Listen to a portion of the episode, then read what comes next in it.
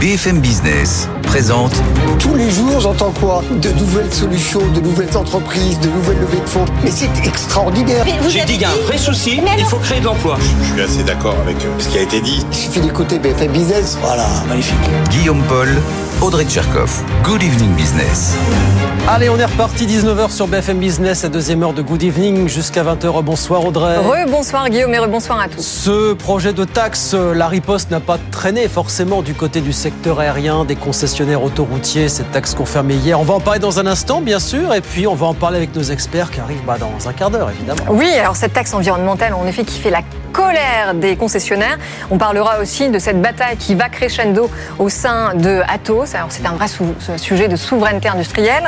Et puis on parlera de ces deux grandes journées que la France organise aujourd'hui pour vanter les mérites du nucléaire. C'est du lobbying et ça marche apparemment. Qui sera avec nous pour parler de tout ça dans, dans un quart d'heure? Julie Martinez, avocate, rapporteur général de la commission France Positive.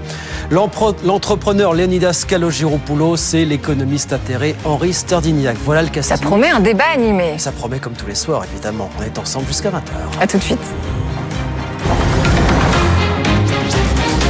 Good evening business, le journal.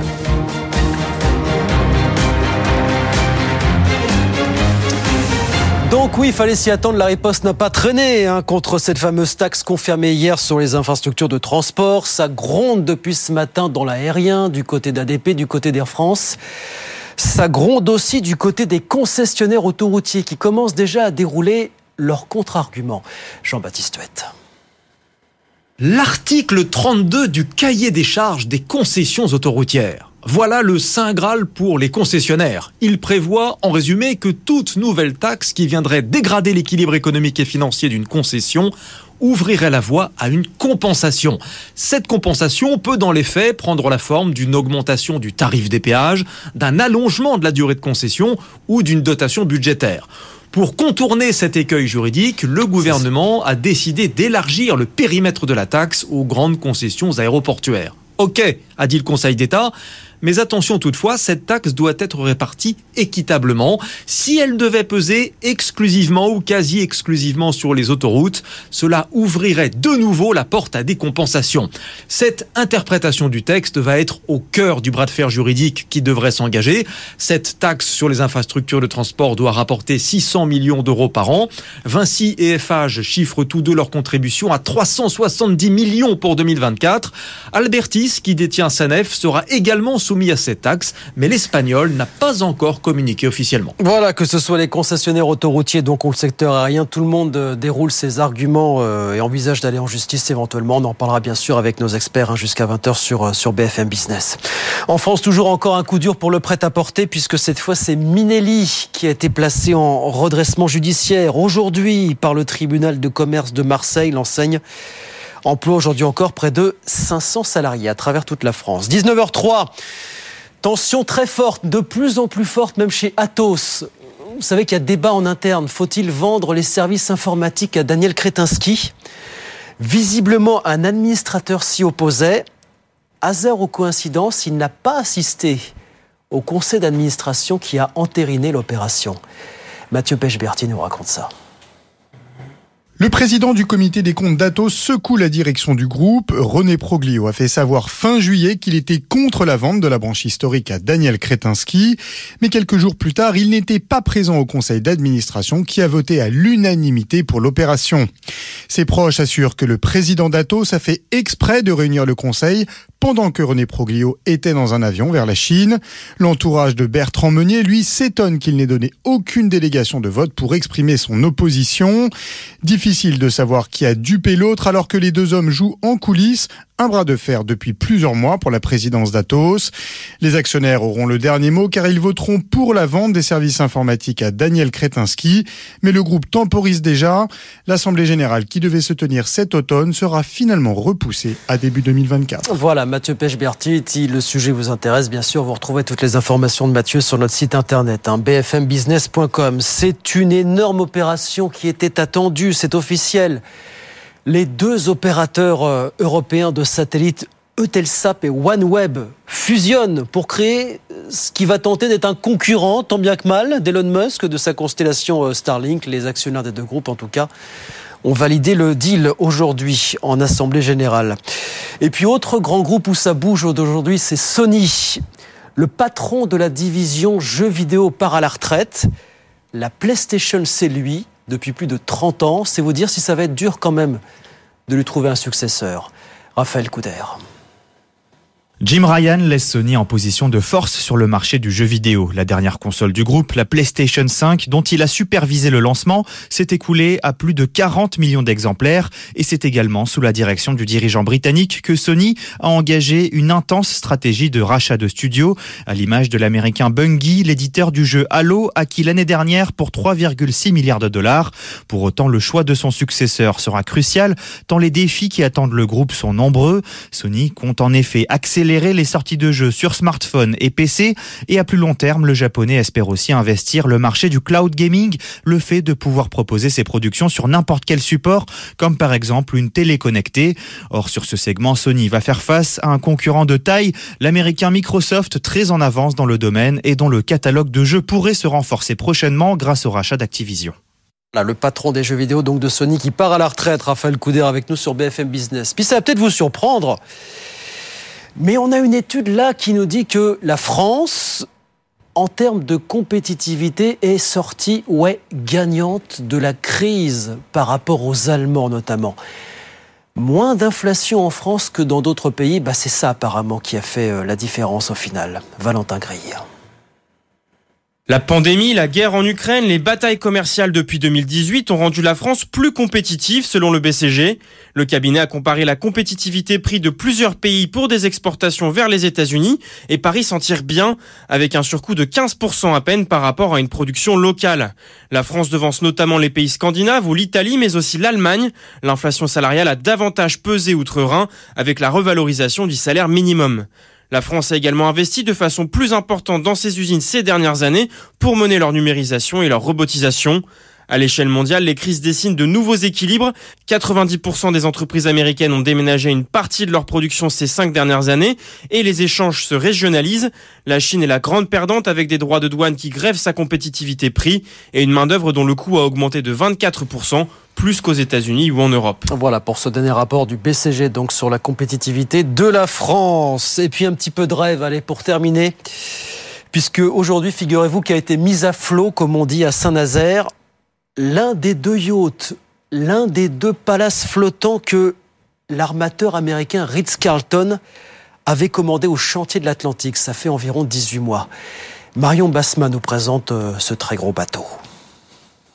Le Ilma mesure 240 mètres de long et peut accueillir près de 450 passagers pour presque autant de membres d'équipage. Les clients pourront dîner dans un restaurant étoilé, se détendre au spa et loger dans une des 228 suites, dont la plus petite fait plus de 25 mètres carrés avec terrasse et vue panoramique sur la mer. Pour loger dans ce super yacht doté d'une propulsion au gaz naturel liquéfié, les clients devront compter entre 18 000 et 200 000 dollars la semaine, car le challenge de ce bateau, ce n'est pas la taille, mais le luxe eux qui ont l'habitude de livrer des paquebots géants et des navires militaires, mais ce nouveau yacht de luxe pourrait être le premier d'une longue série. Il doit être livré en juillet 2024 avec une première croisière en Méditerranée qui partira de Barcelone. Le Luminara, son jumeau, le suivra 11 mois plus tard. Peut-être qu'ils se croiseront. Barion Basma avec nous sur BFM Business, 19h09. On retourne sur les marchés. Je vous rappelle la clôture à la Bourse de Paris. On reprend un petit peu de couleur après 5 séances de baisse, plus 0,63%, 7116 points à la clôture. Bonsoir Étienne Braque. Bonsoir Guillaume. Comment ça se passe à Wall Street pendant ce temps bah, Ça se passe bien également, puisqu'on a trois indices américains qui sont dans le vert, plus 0,4% pour le Dow Jones, 33 685 points, un S&P 500 qui grappille 0,7%, Nasdaq qui regarde, euh, qui prend également plus, plus d'un pour cent euh, ce soir, et pourtant quand vous regardez l'actualité des entreprises aujourd'hui aux États-Unis, vous n'avez pas un warning, deux warnings, mais trois warnings. Des entreprises qui commencent clairement à voir le ralentissement économique. Regardez euh, Accenture, vous savez, qui conseille les entreprises, ils revoient à la baisse leurs objectifs. Ils disent avec la remontée des taux, avec les incertitudes, eh bien on a des clients qui investissent moins, moins 5% ce soir à Wall Street. Micron, vous savez, on est dans le secteur des, des puces, moins 5% également euh, ce soir, parce que ce géant des semi-conducteurs prévoit une perte un peu plus importante que prévu, avec euh, là aussi de la demande des puces mémoire, et puis euh,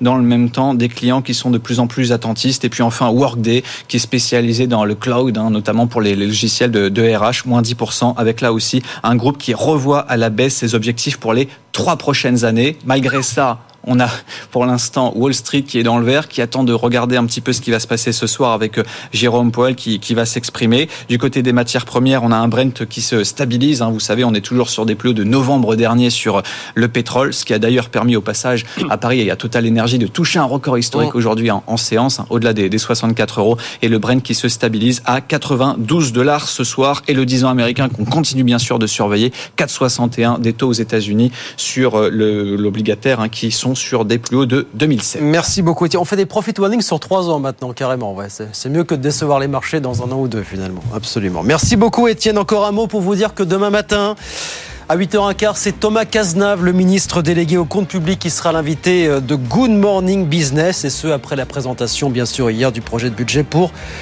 2024, 8h15. Thomas Cazenave, donc, sur BFM Business. 19h11. En attendant, on repart dans un instant avec Audrey Tcherkov et nos experts qui nous accompagnent, bien sûr, jusqu'à 20h, comme tous les soirs. À tout de suite.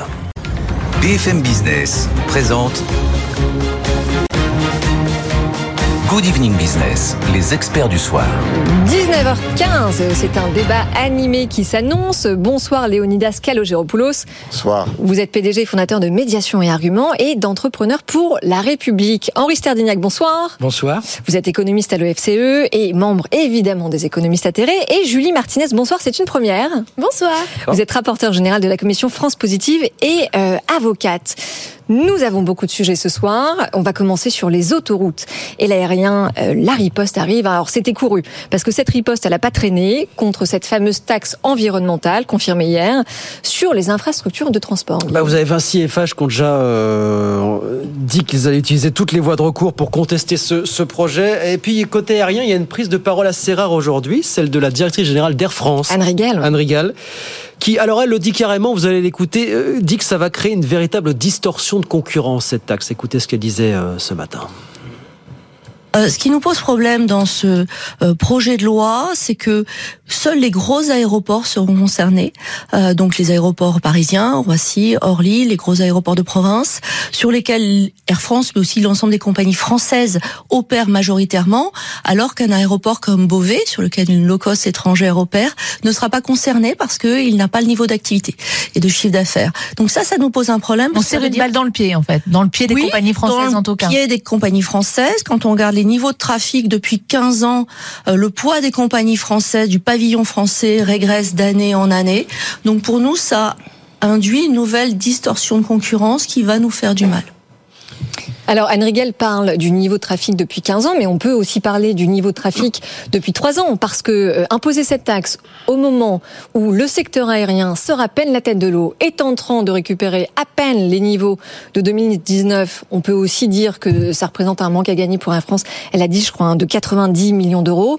Air France paye déjà 3 milliards d'impôts et de taxes en France par an. Euh, Est-ce que c'était le bon moment, Léonidas? Alors il y a plusieurs éléments dans cette euh, initiative gouvernementale. Il y a bien entendu euh, la préoccupation euh, totalement légitime des aéroports, des autoroutes. euh, on a bien d'entendre la France. C'est vrai qu'il y a des distorsions, c'est vrai qu'il y a des, des effets de seuil. Donc ceux qui sont au-dessous du seuil échappent, ceux qui sont Ouais. au-dessus, ça creuse l'écart. Donc tout ça, ce sont des éléments de concurrence. Mais il y a un élément qui me préoccupe beaucoup plus et, et à long terme, parce que à force de vouloir résoudre des problèmes immédiats euh, de manière un peu euh, court-termiste, euh, court-termiste et par moments un peu spontané, enfin voire un peu euh, Faire rentrer de l'argent, c'est ça improvisé. Oui, pour faire rentrer de l'argent et je- je- j'arrive à le comprendre pour résoudre les problèmes de l'inflation. On a entendu euh, les débats autour de euh, la vente à perte. Il y a petit à petit une perte de confiance dans l'État. La question de la stabilité juridique, la question qui est soulevée par euh, les autoroutes, c'est celle du respect de ce qui est écrit dans les contrats. Ils sont en train de le contester. Et je pense qu'il faut faire très attention parce que euh, on a tous des dossiers, on en voit passer. Et la réaction d'un certain nombre de parties prenantes du monde privé qui disent il y a tellement d'acteurs dans certains secteurs, dans certains dossiers, tellement d'acteurs publics, on va se retirer parce qu'on n'a pas confiance, parce que finalement la règle peut changer, parce que euh, euh, la parole d'un jour euh, peut être finalement contredite le lendemain. Il faut faire très attention parce qu'on peut même gagner sur un dossier comme celui-là. Mais avoir gagné sur une taxe qui vient contredire des contrats qui ont été signés, ça a des effets. Oui, alors c'est ça, parce qu'en fait, il, faut préciser que le dossier des concessions aéroportuaires n'est pas le même que le dossier des concessions autoroutières. Sur le sujet euh, juridique, Julie, donc vous êtes avocate, euh, est-ce que vous dites que, ce- que cette instabilité, euh, euh, elle s'explique ou au contraire, elle est complètement injustifiée? Euh, alors moi, je ne sais pas si on pourrait parler vraiment d'instabilité parce qu'aujourd'hui, en tout cas, j'entends la confiance dans l'État, j'entends la nécessité de vouloir euh, prévoir euh, sur le long terme. C'est quelque chose, comme euh, tu le sais, Audrey, qu'on prône vraiment avec la Commission France Positive. Néanmoins, aujourd'hui aussi, ce qu'on reproche à l'État, c'est de ne pas prendre de mesures du tout ou de ne pas en avoir prises pour les précédents gouvernements. On fait face aujourd'hui à une crise climatique sans précédent. On a un gouvernement qui, malgré les mesures, on peut être d'accord ou pas d'accord, propose au- aujourd'hui une planification. Sur la question de la taxe qui viendrait s'appliquer justement donc euh, aux concessions autoroutières ou en tout cas aux aéroports. Effectivement, Audrey, il va falloir faire la distinction entre les routes et les aéroports, et je pourrais y revenir sur euh, les clauses, les prévisions, en tout cas, de, de ces contrats-là. Mais je pense qu'il y a quand même un message fort qui est aujourd'hui, il faut impliquer tous les acteurs, toutes les parties prenantes, et se cacher peut-être derrière euh, la distorsion de marché euh, sur ce point-là, en tout cas spécifiquement. Moi, ça m'alerte un petit peu parce que aujourd'hui, euh, ces acteurs-là, ils contribuent aussi à leur échelle à être des pollueurs. Donc aujourd'hui, je, je me permets juste de finir. Ça, ça va plaire à Henri Sterdignac. Allez-y, il il faut quand même pouvoir euh, euh, embarquer tout le monde, tous les Français, pour qu'une taxation soit euh, en tout cas acceptable. Il faut qu'elle soit juste. Donc si on va venir taxer les Français, il faut aussi pouvoir taxer tous les tous les acteurs. Sur maintenant le caractère vraiment juste ou non de cette de cette nouvelle taxe, effectivement. euh, il faut, euh, par exemple, pour les aéroports, euh, comprendre un peu l'argument de, de la, donc euh, je sais plus comment. Anne Rigal, directrice générale d'Air France. Exactement, de la DG d'Air France, de ce matin, qui dit, euh, à cause des seuils, donc je crois que c'est 120 millions euh, d'euros, euh, seuls les gros aéroports vont être concernés par cette mesure. Euh, oui, certes, c'est vrai que l'aéroport, par exemple, de Beauvais ne le sera Beauvais, pas. Donc, exactement. les grandes, Ben oui. Finalement, les, les grandes compagnies aériennes qui sont étrangères et qui Et vont- Ryanair, par exemple, qui opère voilà, sur ne Beauvais, pas ne sera pas concerné. Ne serait pas concerné par Donc, ces distorsion de concurrence. Alors, Henri Sterdignac, ah, on- Leonidas boue, mais je veux quand même entendre Henri Sterdignac, le patron de Vinci, qui dit euh, augmenter la fiscalité serait une violation de la parole de l'État. Ce qui est en Il y a, il y a deux problèmes différents. Voilà. Premièrement, pour Ouais. l'aviation, il a été dit clairement que euh, l'Europe et la France introduiront bientôt, un jour, une taxation du kérosène, qui est absolument indispensable, car il faut taxer euh, l'aviation. Il faut pas que Qui- qui, pourtant, n'est, pas encore acté, cette Henri, hein. de kérosène doit rapporter à peu près 5 milliards à la France. Là, on est sur euh, on dit 300 millions. 300 millions. Voilà. Donc euh, Air France sait qu'un jour, on aura une taxation de, 5 mi- de 4,7 milliards sur euh, l'aviation française.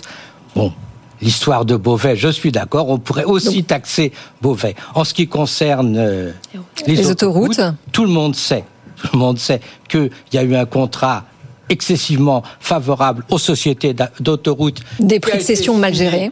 par Monsieur Dominique de Villepin, Oui. Qui a volé, été enfin, signé par des hauts fonctionnaires qui n'avaient pas la compétence qu'avaient les avocats de, des, des compagnies euh, d'autoroutes.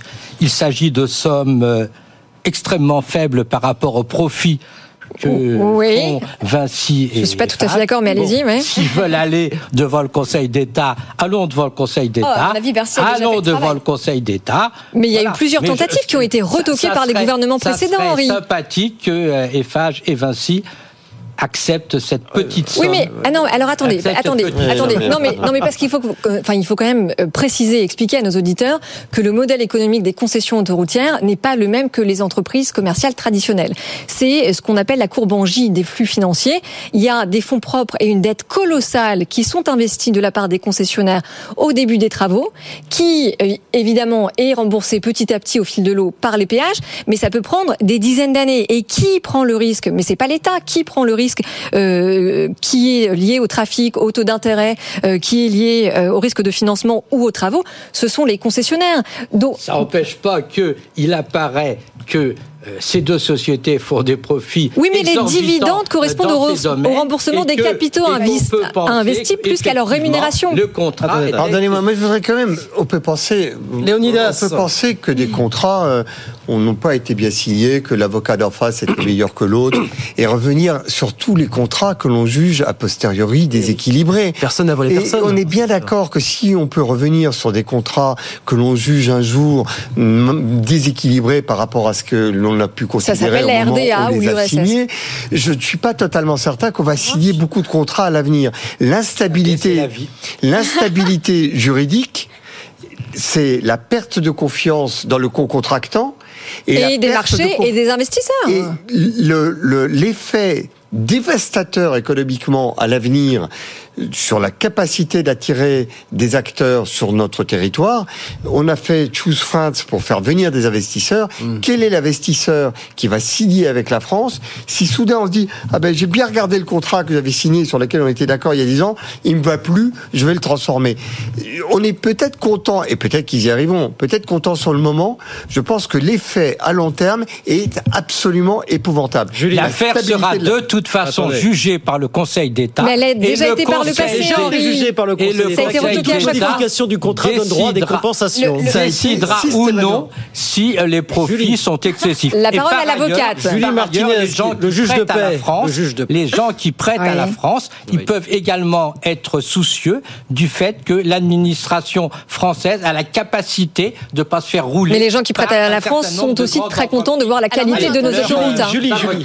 J'entends les deux, deux arguments sur toutes les dividendes. Je crois que ces sociétés-là atteindraient jusqu'à euh, euh, 40 milliards d'euros contre les 8 milliards euh, d'euros qui sont actuellement. Oui, mais ça rembourse, ça, rembourse ça. les, les capitaux Exactement. investis. Donc c'est ça c'est un vrai point. En grande partie. Maintenant, je me mets juste à la place des Français qui aujourd'hui entendent euh, ces, euh, ces entreprises euh, dire bah puisque c'est le cas, nous on va juste rehausser euh, le prix des péages.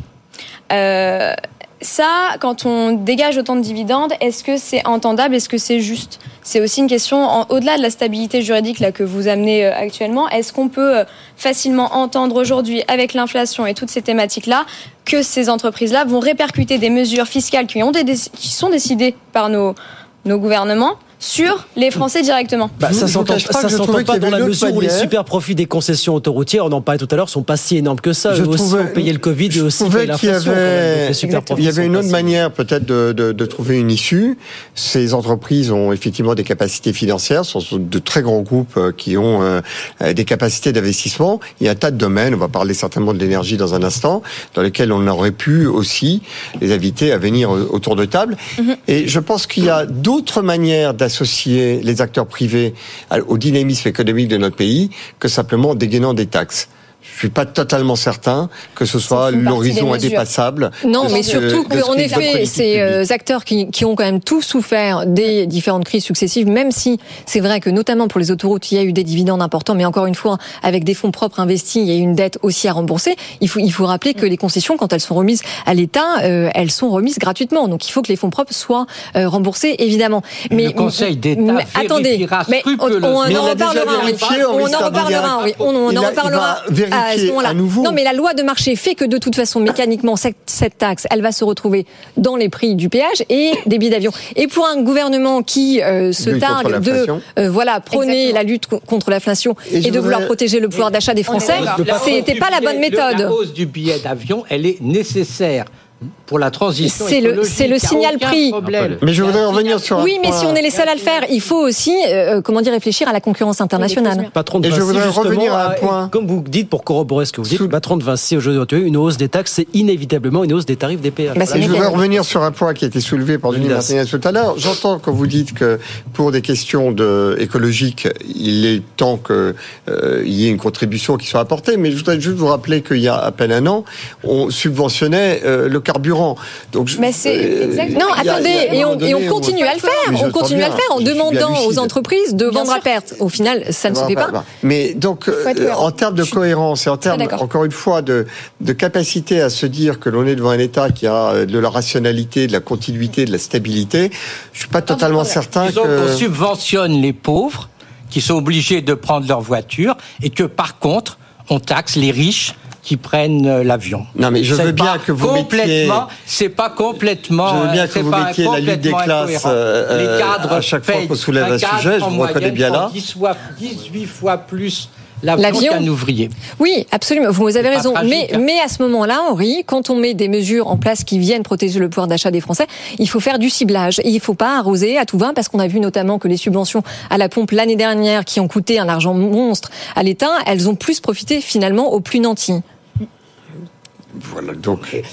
Euh, Donc, on est d'accord, Henri Vous savez que c'est pas la, que la bonne mesure, ça n'a jamais été de baisser le prix de l'énergie fossile. hein. La Mais non, absolument. mesure, c'est de prendre contraire. des mesures pour aider effectivement les personnes qui ont, en qui ont des difficultés et qui sont obligées de prendre, euh, de prendre leur voiture. Bon, est-ce qu'on peut pas se réjouir quand même? Il nous reste une minute, on va aller à la pause, de, de savoir qu'on a des sociétés autoroutières, des concessions qui gèrent au mieux les autoroutes, qu'on a quand même un réseau routier, Un réseau routier très performant, et qu'on est content d'avoir ces gens-là et leur savoir-faire depuis des années et des années, plutôt que de laisser à l'État la gestion des nids de poules. Mais je pense voilà, que d'ailleurs, il y a aussi tout un peut-être se réseau secondaire de- qui est dans un état qui Exactement. est moins, de moindre excellence que notre réseau. Allez voir euh, comment ça se passe en. Europe sur certaines routes d'Europe. la Absolument, et Non, je pense qu'on aurait pu potentiellement leur demander de, de- voilà de, de- de- de venir en renfort sur le- le- les départementales. Enfin, je pense qu'il y a vraiment d'autres manières que d'être dans ce rapport euh, euh, de taxation systématique. Bon, en tous les cas, le problème a été soulevé, il est connu de tous, mais la stabilité, encore une fois, est un élément de long terme d'attractivité Oui, de la mais France. donc, en fait, on, on- on est en train de sentir une inflexion sur la politique de l'offre du gouvernement. Je suis bien lucide. Le problème, le problème, c'est euh, la capacité des hauts fonctionnaires français à résister aux grandes entreprises, sachant que euh, dans 5 ans, dans 10 ans, eh ben, ils seront employés par ces grandes entreprises. Et là aussi, c'est un problème. Mais je C'est suis peut-être un beaucoup plus respectueux que vous ne l'êtes des hauts fonctionnaires français, que je trouve totalement Oui, vous n'accordez pas beaucoup de valeur euh, aux fonctionnaires, alors. Regardez cette malheureuse rectrice de, de Versailles. Voilà. C'est aux fonctionnaires. Il y a quand même, euh, ils ont le poisson pourri par la tête. Non, je pense pas Bah, que non, vous mais attendez, non, mais, attendez elle avait, non, mais elle avait terminé son mandat. Je pense pas que vous puissiez prendre un Bah, elle avait cas. Que vous caricaturez pour jeter l'opprobre sur toute la haute fonction publique. Peut-être pas l'homme Voilà. toute la haute fonction publique. Non, mais sur une grande partie. l'opprobre sur Allez, certains c'est marrant. membres de la C'est marrant. Ça, On prendra les noms après. Oui, voilà, faisait c'est ça, pendant la pub. Ça faisait longtemps qu'on n'avait pas parlé d'instabilité fiscale. Vous voyez comme quoi Oui. l'histoire est un éternel commencement. On y Bref. BFM Business présente Good Evening Business, les experts du soir.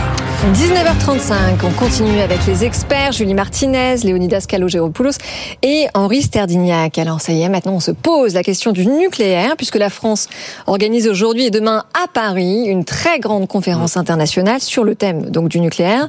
Et c'est quand même une quinzaine de pays qui sont représentés. C'est intéressant, vous avez des pays de l'Est, hein, la Tchéquie, la Roumanie, la Pologne, vous avez la Suède, le Royaume-Uni, le Japon, les Canada, vous avez des industriels. Et alors c'est une alliance politique, on nous dit, pour relancer le nucléaire, pousser les institutions internationales à financer le nucléaire. L'outil nucléaire est indispensable à la transition énergétique. C'est le message qu'on essaie de marteler du côté de Paris. Vous l'achetez ce message En tout cas, c'est l'énergie la plus décarbonée. Oui. Bah, moi, je suis tout à fait d'accord. Je pense euh, il Julie serait vain de penser euh, autrement. Aujourd'hui, euh, pour parvenir à une neutralité carbone euh, d'ici 2050, il faut absolument tripler la puissance nucléaire. Ça, c'est pas moi qui le dis, c'est l'agence du nucléaire de l'OCDE. Alors le souci, c'est effectivement comment embarquer tout le monde avec soi. C'est bien que nos politiques aient une alliance internationale, sur le sujet, mais je pense qu'il y a beaucoup de pédagogie encore à faire sur notre propre territoire et on pourra y revenir. Euh. Pédagogie aussi à faire pas très loin de nos bases euh, du côté de l'Allemagne notamment. Ça reste aussi... euh, Oui, oui, oui, là. absolument. Non, mais c'est sûr que cette alliance, elle est essentielle à deux égards. Un, pour respecter nos, nos objectifs environnementaux, parce que la neutralité carbone à 2050, en réalité, c'est demain, ça va arriver très vite. Ça ne peut pas se faire sans le nucléaire. Et puis, euh, c'est aussi essentiel euh, par rapport à notre sécurité énergétique. Et donc, évidemment, en réalité, si on veut vraiment relancer le nucléaire à tous les étages, il faut embarquer les banques euh, euh, multilatérales internationales et globalement toutes les toutes les banques de développement, toutes les organisations de financement international. Et je vous rappelle euh, que ça va aussi nous aider à peser dans les négociations qui vont arriver à lieu sur la réforme du marché de l'électricité. Non, mais je pense que c'est extrêmement important que la France sorte de son isolement sur ce sujet. Elle a d'ailleurs réussi à gagner une première bataille sur le nucléaire à l'échelle européenne en allant chercher des alliés, alors que jusqu'à présent, elle était dans un dialogue en face à face avec Alors, on, on Elle rappelle ce qu'on a gagné, c'est que le nucléaire nucléaire maintenant est inscrit comme euh, énergie éligible au financement de transition au niveau européen. Vous avez vu à quel point il a fallu faire des pieds et des mains pour pouvoir intégrer le nucléaire pour que la Non, France mais batte- je gagne sais, cette ça a été bataille. une bataille homérique. Incroyable. Et ça a été une bataille homérique que l'on a fini par gagner parce qu'effectivement, on est rentré dans une stratégie d'alliance. Alors que jusqu'à présent, on voulait être quelque part euh, les seuls et, et, et- et tenir la citadelle nucléaire euh, euh, avec un, un drapeau tricolore uniquement. C'est une alliance qui est très importante. Je trouve d'ailleurs qu'il y a un autre élément qui est très important, au-delà de l'alliance internationale, c'est l'alliance entre les États et des start-up, des nouvelles entreprises qui arrivent dans ce secteur, avec euh, les centrales, euh, j'allais dire miniaturisées, c'est pas tout à fait miniaturisé, mais c'est vrai que nos EPR sont des Fameux SMR, hein. absolument euh, colossales, et colossaux en taille, que l'on est en train de revenir sur des, des, des- des centrales plus petites, et qu'il y a énormément de nouveaux industriels innovants. Arnaud Montebourg était sur ce plateau hier soir pour annoncer son nouveau projet. mais je l'ai Ah, Vous l'avez écouté et- évidemment et à la radio. Bien entendu, écoutez, il veut fédérer, il veut d'autant plus fédérer, et il a totalement raison, qu'il y a certain nombre de compétences que l'on est en train de, de voir s'étioler. Ouais. Et s'il n'y a pas un très fort investissement, euh, on aura la tête Voilà. qui sera là, mais on n'aura pas les bras et, et- et les savoir-faire. Il faut les entretenir. Et son initiative, je trouve ça d'ailleurs très intéressant qu'un politique vienne dire. Finalement, ma meilleure manière à moi aujourd'hui d'agir pour l'intérêt général de mon pays, c'est d'être un entrepreneur. Et je trouve ça très salutaire. Est-ce que la France peut embarquer un grand nombre de pays sur ce sujet pour vous, Henri Sterdignac On voit ne serait-ce que les divergences en Europe sur. euh, sur J'ai rien à dire puisque nous sommes tous d'accord. euh, Effectivement, Ah la France. Alors ça, c'est une première, Henri. La France a déjà réussi à avoir pratiquement une majorité de pays de l'Union européenne avec elle, donc c'est quand même euh, une victoire importante. Absolument, une vraie fierté, ouais. Une vraie Très grande fierté. Une très grande fierté. Ce qui est important, bien sûr, c'est euh, de dire clairement que euh, c'est un choix durable et donc que les jeunes peuvent s'engager dans cette profession. Oui. Et les entreprises aussi. Une filière Et les- magnifique. Et les jeunes aussi. Et Filière puis, d'avenir. euh, et puis par Comment ailleurs, Pardon. ce qui est important, c'est que euh, on soit beaucoup de pays, beaucoup d'entreprises Oui. pour faire jouer les économies Parce que l'enjeu, Bon, Voilà, c'est ça. naturellement pas Ouais. qu'il faut pas faire de l'énergie euh, Surtout pas. renouvelable, mais il faut marcher sur ces deux Non, mais enfin, ju- juste, juste un tout petit bémol sur les, sur les renouvelables. C'est que notamment euh, sur les équipements éoliens, éoliens et solaires. C'est un faible rendement. Oui, et puis on ne produit rien euh, en France. On achète beaucoup en Chine, donc ça ne résout absolument pas notre problème industriel. Et c'est vrai que c'est le rapport de RTE qui le dit. En fait, ni l'éolien ni le solaire ne nous permet de passer les, les pics. Non, mais c'est, c'est- il y a la base, il y a les pics. Voilà.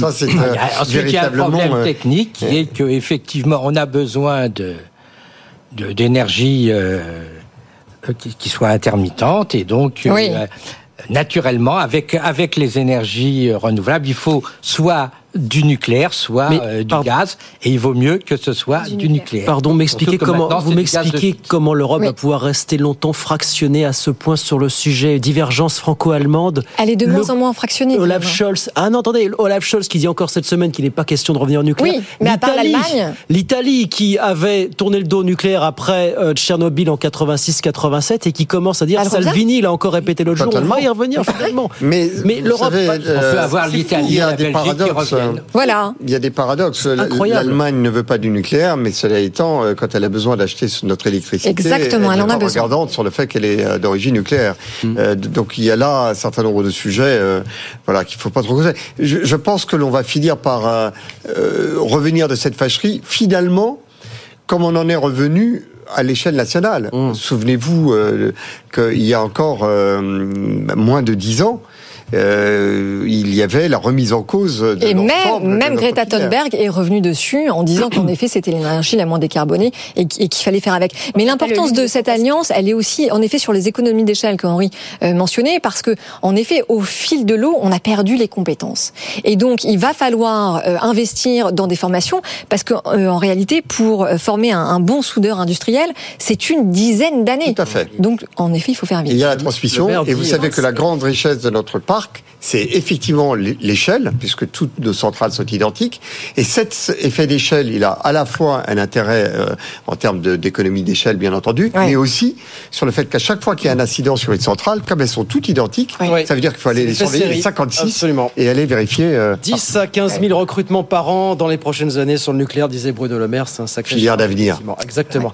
Euh, on a une grève qui non seulement continue, mais se durcit. On voulait en dire un mot dans l'industrie Oui. automobile américaine. Les gros constructeurs américains américains sont dans le viseur, mais même Stellantis désormais suscite de plus en plus de critiques. hein. Alors justement, écoutez ce que nous a dit euh, ce syndicaliste qui est basé en Ohio. Or, lui critique les salaires des dirigeants automobiles et notamment, en effet, celui de Carlos Tavares, le patron de Stellantis. You know, the, these American CEOs and, and Carlos, it's Ces PDG américains et Carlos Tavares, c'est répugnant ce qu'ils font. Marie Barra est la pire chez General Motors, elle gagne 29 millions de dollars par an. Vous savez, c'est 362 fois le salaire moyen d'un ouvrier et plus de 900 fois celui des travailleurs temporaires. Mais je crois que Carlos touche aux environs de 22 millions. Aux États-Unis, ces PDG siègent tous au conseil d'administration les uns des autres et ils s'octroient des augmentations. Et puis quand ça arrive aux actionnaires, ils font des rachats d'actions qui enrichissent les actionnaires pendant cette période de profit record. Et il n'y a pas de problème.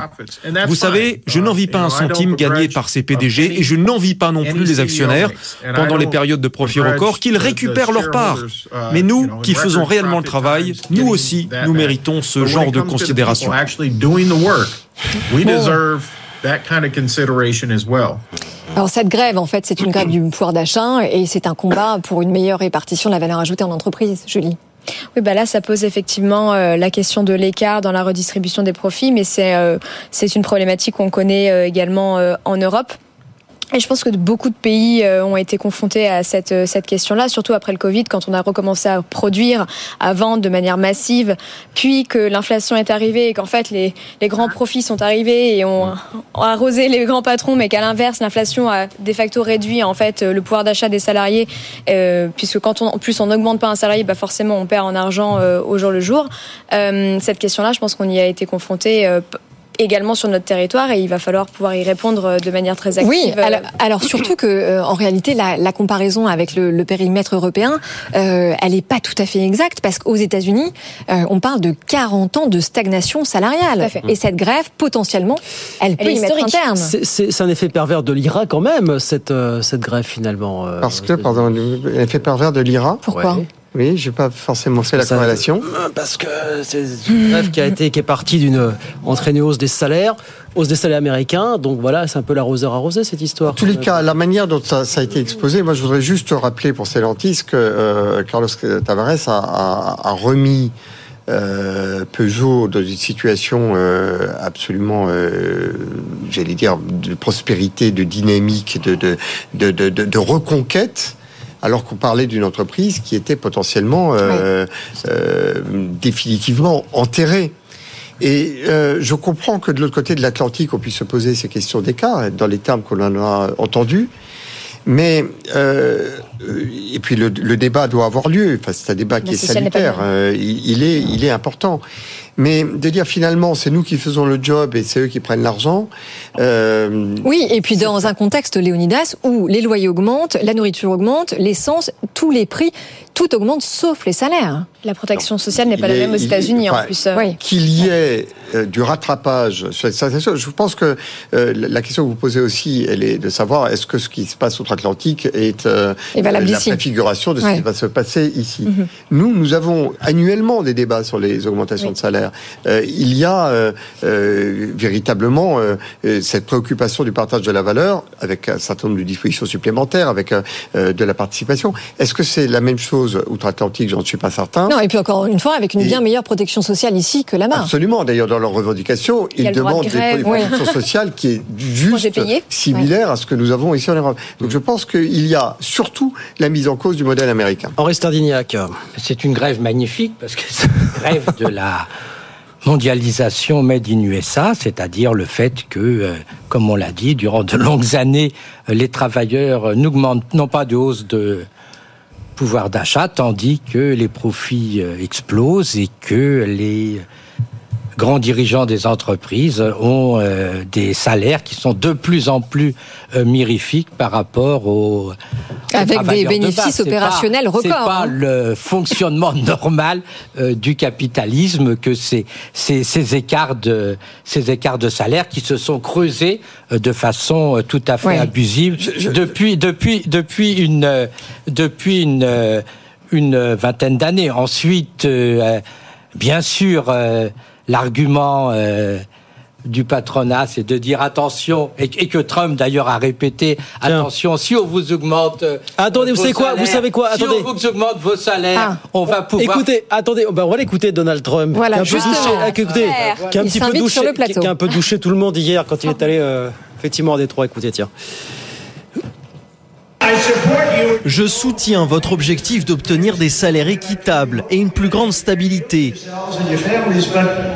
Mais si vos dirigeants syndicaux n'exigent pas que Joe Biden abroge immédiatement son mandat sur les voitures électriques, alors le salaire que vous percevrez n'a aucune importance, car dans deux ou trois ans, vous n'aurez plus un seul emploi dans le secteur. Bon, alors. On pousse à l'extrême là. Oui, oui, il y a absolument. deux problèmes. Non, mais on connaît Un, la le version de Donald Trump pour la transition de la énergétique. concurrence entre les pays, entre les travailleurs aux États-Unis, ceux du Nord et ceux du Sud, et puis euh, les travailleurs des pays euh, émergents. Et par ailleurs, évidemment, il y a le numéro de, de- Trump qui consiste à dire. euh, vous allez être tué par la voiture électrique et par les mesures pour sauver le climat. Et c'est pour ça politique. que, de Biden euh, que hein. Biden Ouais. doit euh, effectivement euh, faire Oui, des mesures mais enfin, je, protectionnistes je, et des euh, mesures rappelle juste deux, deux chiffres. Le bénéfice opérationnel des trois plus gros constructeurs automobiles américains entre 2019 et 2021 est passé de 4,8 milliards de dollars à 37 milliards. On peut comprendre qu'il y ait cette demande évidemment flagrante de meilleure répartition de la valeur. Oui, je voudrais quand même. doivent aussi accélérer sur l'électrification de leur gamme, un petit peu comme tous les constructeurs. Oui, enfin là, le revenir bon est sur un tel point- qu'il faut évidemment mieux point répartir. qui, qui euh, me semble et, et- et je voudrais le faire de manière non dogmatique parce que c'est une interrogation que je vous livre que j'ai euh, intérieurement et je voudrais euh, avec Henri Sardignac avec lequel nous ne sommes pas systématiquement d'accord sur tout chacun aura noté euh, peut-être partager ce- ce- ce- cette réflexion. Quand vous dites et vous avez raison qu'il y a des écarts qui, qui ont explosé depuis 20 ans c'est aussi que les marchés euh, des entreprises sont devenus mondiaux et donc, effectivement, il y a une vérité qui est que euh, euh, lorsqu'une entreprise a ces zones géographiques euh, qui peuvent être l'Amérique du Sud, euh, l'Afrique, euh, la France, l'Europe, mais que soudain c'est la, la planète entière, eh bien effectivement, quand elle est efficace, il en ressort que le marché ayant triplé, euh, les bénéfices triplent également.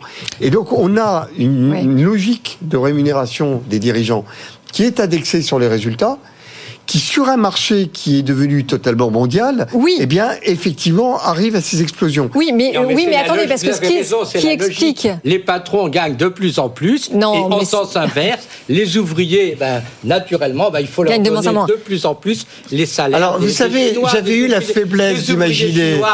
J'avais eu la faiblesse d'imaginer qu'on aurait pu avoir un débat temps. raisonné et non caricatural. Je vois que c'est une faiblesse. Non, mais, euh, non, mais rapidement attendez, non, mais rattrapée attendez, par attendez, votre je- précise. Comme l'ont dit les ouvriers américains, il y a 50 ans, on pouvait acheter les voitures qu'on fabriquait. Et ils ne peuvent plus le faire. Non, mais Il y a parce quand que- même un problème de paupérisation Mais oui, la des, ouvriers et des ouvriers qualifiés dans les pays euh, développés qui met en péril notre la- société. le- l'équilibre le social. travail, le travail que- ne protège plus de la pauvreté. que Le Pen monte. Et, Oui, oui, absolument. Et les extrêmes montent. aussi. Non, mais je- je- on euh, précise quand même, parce que ce qui, ce qui explique euh, ces, ces bons en termes de, de bénéfices qui deviennent des bénéfices records, c'est que euh, ces entreprises, elles ont bénéficié de l'envolée des prix liés aux pénuries, notamment de semi-conducteurs. Donc ce sont en plus des effets qui sont isolés, et c'est pour ça que cette colère, on ne peut que la comprendre. Maintenant, c'est une bataille économique, mais c'est aussi une bataille très politique, puisqu'en effet, les élections aux États-Unis arrivent bientôt, et on a vu que Joe, Joe Biden prenait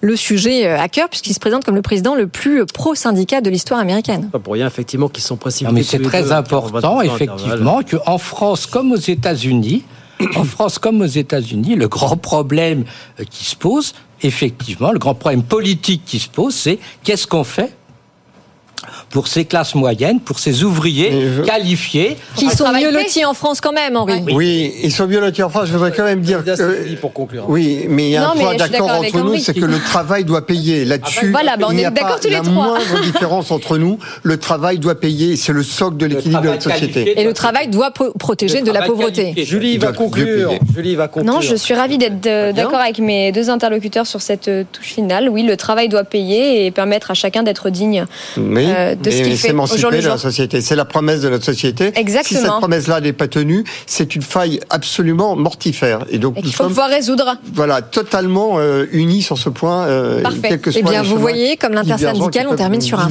mener. uni. C'est merveilleux, Oui, incroyable. Il reste euh, 45 secondes. On ne se mettra pas d'accord sur les raisons, euh, la, la façon de résoudre le problème des arrêts de travail. peut-être un 30 petit secondes chacun. Allez même sur le pas. sujet, même Oh, pas. si, Allez, 10 secondes, allez, 10 Léonidas. secondes. Il y a nécessité de reprendre ce sujet en main. Le glissement récent n'a aucune raison de, de, de, de, de, de- de laisser aller à des dérives comme celle-là. Euh, Qu'il y ait une reprise en main, c'est euh, indispensable. Je peux pas croire qu'il y ait 100% de fraudeurs et si euh, l'État cherche à remplir en tout cas ses caisses euh, sur ce sujet-là, à mon avis, il faut pouvoir investir plutôt dans la prévention et aller chercher la fraude fiscale. Henri, C'est pas chose. choquant, choquant. C'est pas tout à fait choquant que les médecins accordent des arrêts maladie à des gens qui effectivement ont du mal à supporter leur boulot, ont du mal à supporter la hiérarchie Allez. particulièrement Avec- pesante en France, avec- surtout quand vous avez quand dépassé même- un certain âge. Oui, Non, mais je pense avec, qu'il y a non, d'autres mais avec manières beaucoup que- d'arrêts maladie qui euh, arrivent le vendredi et le lundi. non, mais ouais. les, les dernières études montrent quand même qu'il y a justement cette perte de sens, notamment au travail, qui explique beaucoup. Et le euh, terme de congé maladie, je ne peux pas Ouais. imaginer que Allez. quiconque, même Henri Sardignac, ne puisse le cautionner. Allez, c'est fini. maladie. Allez, c'est fini, c'est Ah. fini. Merci à tous les trois. Bah oui, on Leonidas va continuer après. Calogero-Poulos, Henri. Sterdignac, Julie Martinez. Merci beaucoup d'être venus Merci tous à les trois. À Très vite pour nouvelles aventures. 19h54, c'est fini. C'est fini. Merci en effet pour ce débat animé. Alors la bonne nouvelle quand même, c'est que si vous souhaitez revoir ce débat, ça s'affiche sur vos écrans avec le QR code. Sinon c'est bfmbusiness.com. Et puis euh, la bonne nouvelle, c'est qu'on se retrouve demain Oui, soir. Demain soir, 18h pour nouvelles aventures. Tekanko dans un instant. Bonne soirée. Bonne soirée. Good Evening Business. Actu, experts, débat et interview des grands acteurs de l'économie.